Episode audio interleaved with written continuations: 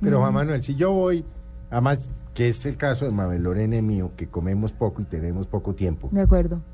porque aquí usted viera nuestros desayunos, es un pedacito de queso, aquí es medida la vaina a las 5 de la mañana y a las 6, además Nos lo cuidamos, hacemos, sí, señor. lo hacemos con mucho cuidado. Yo voy a esta, yo no soy capaz de comerme todo eso, así sean porciones chiquiticas. Y, y yo, que es mi caso particular, soy un tipo bastante impaciente. Entonces yo voy por la noche y le digo, oiga, ¿usted no me puede hacer un- una pechuga de pollo con arroz cremoso y espuma de hongos o se excluyen? Es decir, en el almuerzo sí. No, no, en el almuerzo sí, pero en la noche En la noche no. O sea, el Tiene que ser o visita o experiencia. La visita o la experiencia. que tener la experiencia. Y sí, si no, o la visita. Esa es la idea. Es de decir, la disposición para vivir una experiencia. Es como decir que vos vayas al Circo del Sol y decís, yo solo quiero ver un acto.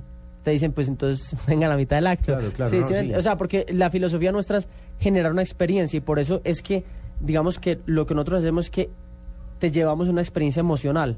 Entonces, por eso te decimos, si tienes poquito tiempo, pues dispones de una hora y media, pero igual cuando tú vas a un restaurante, desde que entras hasta que sales, te gastas una hora y media, así vayas por, Mínimo. un, Sí, por un claro. plato fuerte y un postre, ni siquiera la entrada. Sí. Ahí te quedas una hora y cuarto.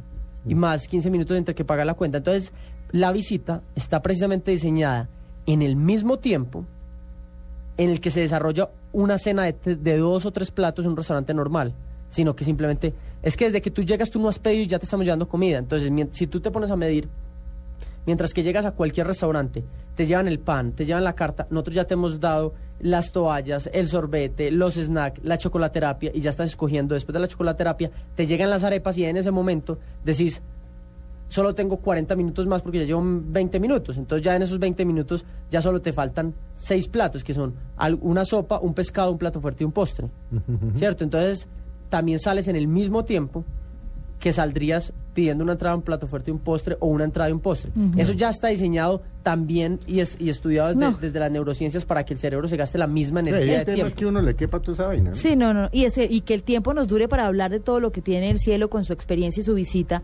Y se está acabando, Juan Manuel. Quiero preguntarle para nuestros oyentes que están tan inquietos, eh, el, digamos, el ingrediente fundamental que usted cree que no puede faltar en una cocina creativa o en una casa de familia. La pasión por, por, por, por el oficio. No, pero un ingrediente, no, no. Esa pasión la tiene usted de No, sobra, sí, sí, no, nos hemos dado cuenta. diga- Enséñeme. ¿Cuál es el ingrediente que, que no puede faltar en una despensa o en un restaurante? ¿Cuál es? La sal. Pero, o sea, es que de, de pronto les parece decepcionante porque ustedes podrían decir, ay, Juan Manuel le gusta mucho el coco, la vainilla o el arroz o la mantequilla o la crema de leche para cocinar. Pero realmente cuando uno hace cocina creativa, tiene que crear... Nosotros en cinco años hemos creado, en creado 1.500 platos y, y si uno ve dentro de 1.500 platos no puede decir que haya una un, un- un- un ingrediente Bueno, pero entonces se lo voy a poner más fácil. En su casa, usted es cocinero, usted no solamente es- dirige su, su, su cocina en el, en el cielo. ¿Qué no, ¿Qué no le falta? ¿Qué tiene que tener a la mano? Usted se va de viaje de paseo con los amigos, se van para una finca, no hay nada. ¿Qué, es lo primero, que, compra? uno echa? Huevos, huevos y crema de leche. Con hue- por ejemplo, huevos, crema de leche de harina, variando las proporciones, uno puede hacer un pan, una tortilla, o sea, uno puede variar, o sea, entre huevos, crema de leche y, y- y harina, yo creo que uno tiene por lo menos mil preparaciones y puedo decir que me estoy equivo- pelando por bajito. Pues usted que conoce y sabe de cocina, yo me quedo en, no sé, huevos huevos, crema de leche, con puedes hacer unos pancakes, puedes hacer un pan, puedes hacer unas tortillas, eh, puedes hacer... Un creme brûlée. un creme brûlée, un Ay, postre, no. exacto. Claro. Entonces, Claro, Yo sé que ustedes se ríen como yo en casa porque Pero los ¿y que no verdurita? cocinan, pues... ¿Sabe qué es lo primero que ¿Qué? yo siempre echaría? Curiosamente, tomate. ¿Sí? ¿sí? Pues, Es que si a eso que usted que dice, bueno, usted le mete tomate, No, pero ese es otro ingrediente. más. sí, claro, total. Claro. Bueno, sí, el tomate sí es como Ah, más pero base claro, para es que- muchas cosas, ¿no? ah, Pero para todo, ah, la- para la tortilla, para, para todo el tomate. Bueno, Juan Manuel, se nos acabó el tiempo. Queríamos traerlo. Contemos dónde queda el restaurante. Sí, no, pues, pero a también quería como contarles por qué lo trajimos. Muy recomendado. Nos habían No, escrito en es varias que es joven, es oportunidades. innovador. nos habían dicho, oiga, este tipo está haciendo cosas raras y chéveres y tiene éxito además. Y- Eso cabe reconocerlo también en dos ciudades, en Bogotá y en Medellín. ¿Dónde está en Bogotá?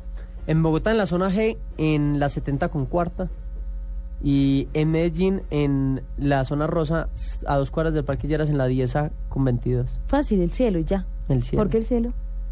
Una vieja historia de amor. Ah. Esa- allá no entramos porque se le enreda la vida. Sí, sí. sí. Se le- Llegamos al final, Mesa Blue. Hoy estábamos hablando de gastronomía, especialmente de la cocina creativa con un colombiano paisa, como dicen en Antioquia, Yes. berraco, que se montó a través de su pasión en este paseo de la gastronomía, de ser cocinero, Juan Manuel Barrientos, Y y, pues ya sorprende. Y aquí vemos pasar ya los nuestros muchachos de deportes, ¿no? Mm. Los partidos que siguen a continuación. ¿Cuáles son, señor? Alianza Petrolera contra Medellín ahorita a las 3 pm y Cúcuta versus Cali a las 5 y 30. ¿Quién gana en el equipo- primero? Mm, Yo creo que Alianza Petrolera, ¿no? Mm. Vea, contra Medellín. ¿Usted es independiente de Medellín? ¿Así se me sale el paisa? ¿O usted del Nacional? Yo, yo soy más de deportes extremos. A mí casi no me gusta el fútbol. Muy bien, se le nota, tranquilo. ¿Y Cúcuta Cali quién gana? Eso sí, difícil, ¿no? Pero, pero mañana, mañana le digo experto deportivo. quién metió los goles y si es un gol metido por la mínima, etcétera. Eh, va a creer yo. Esperamos que hayan pasado un rato agradable. Felipe Zuleta, Mabel Lara y nuestro invitado del día de hoy, Juan Manuel Barrientos. Gracias por estar con nosotros en Mesa Blue. Dentro de ocho días, otro tema para conversar.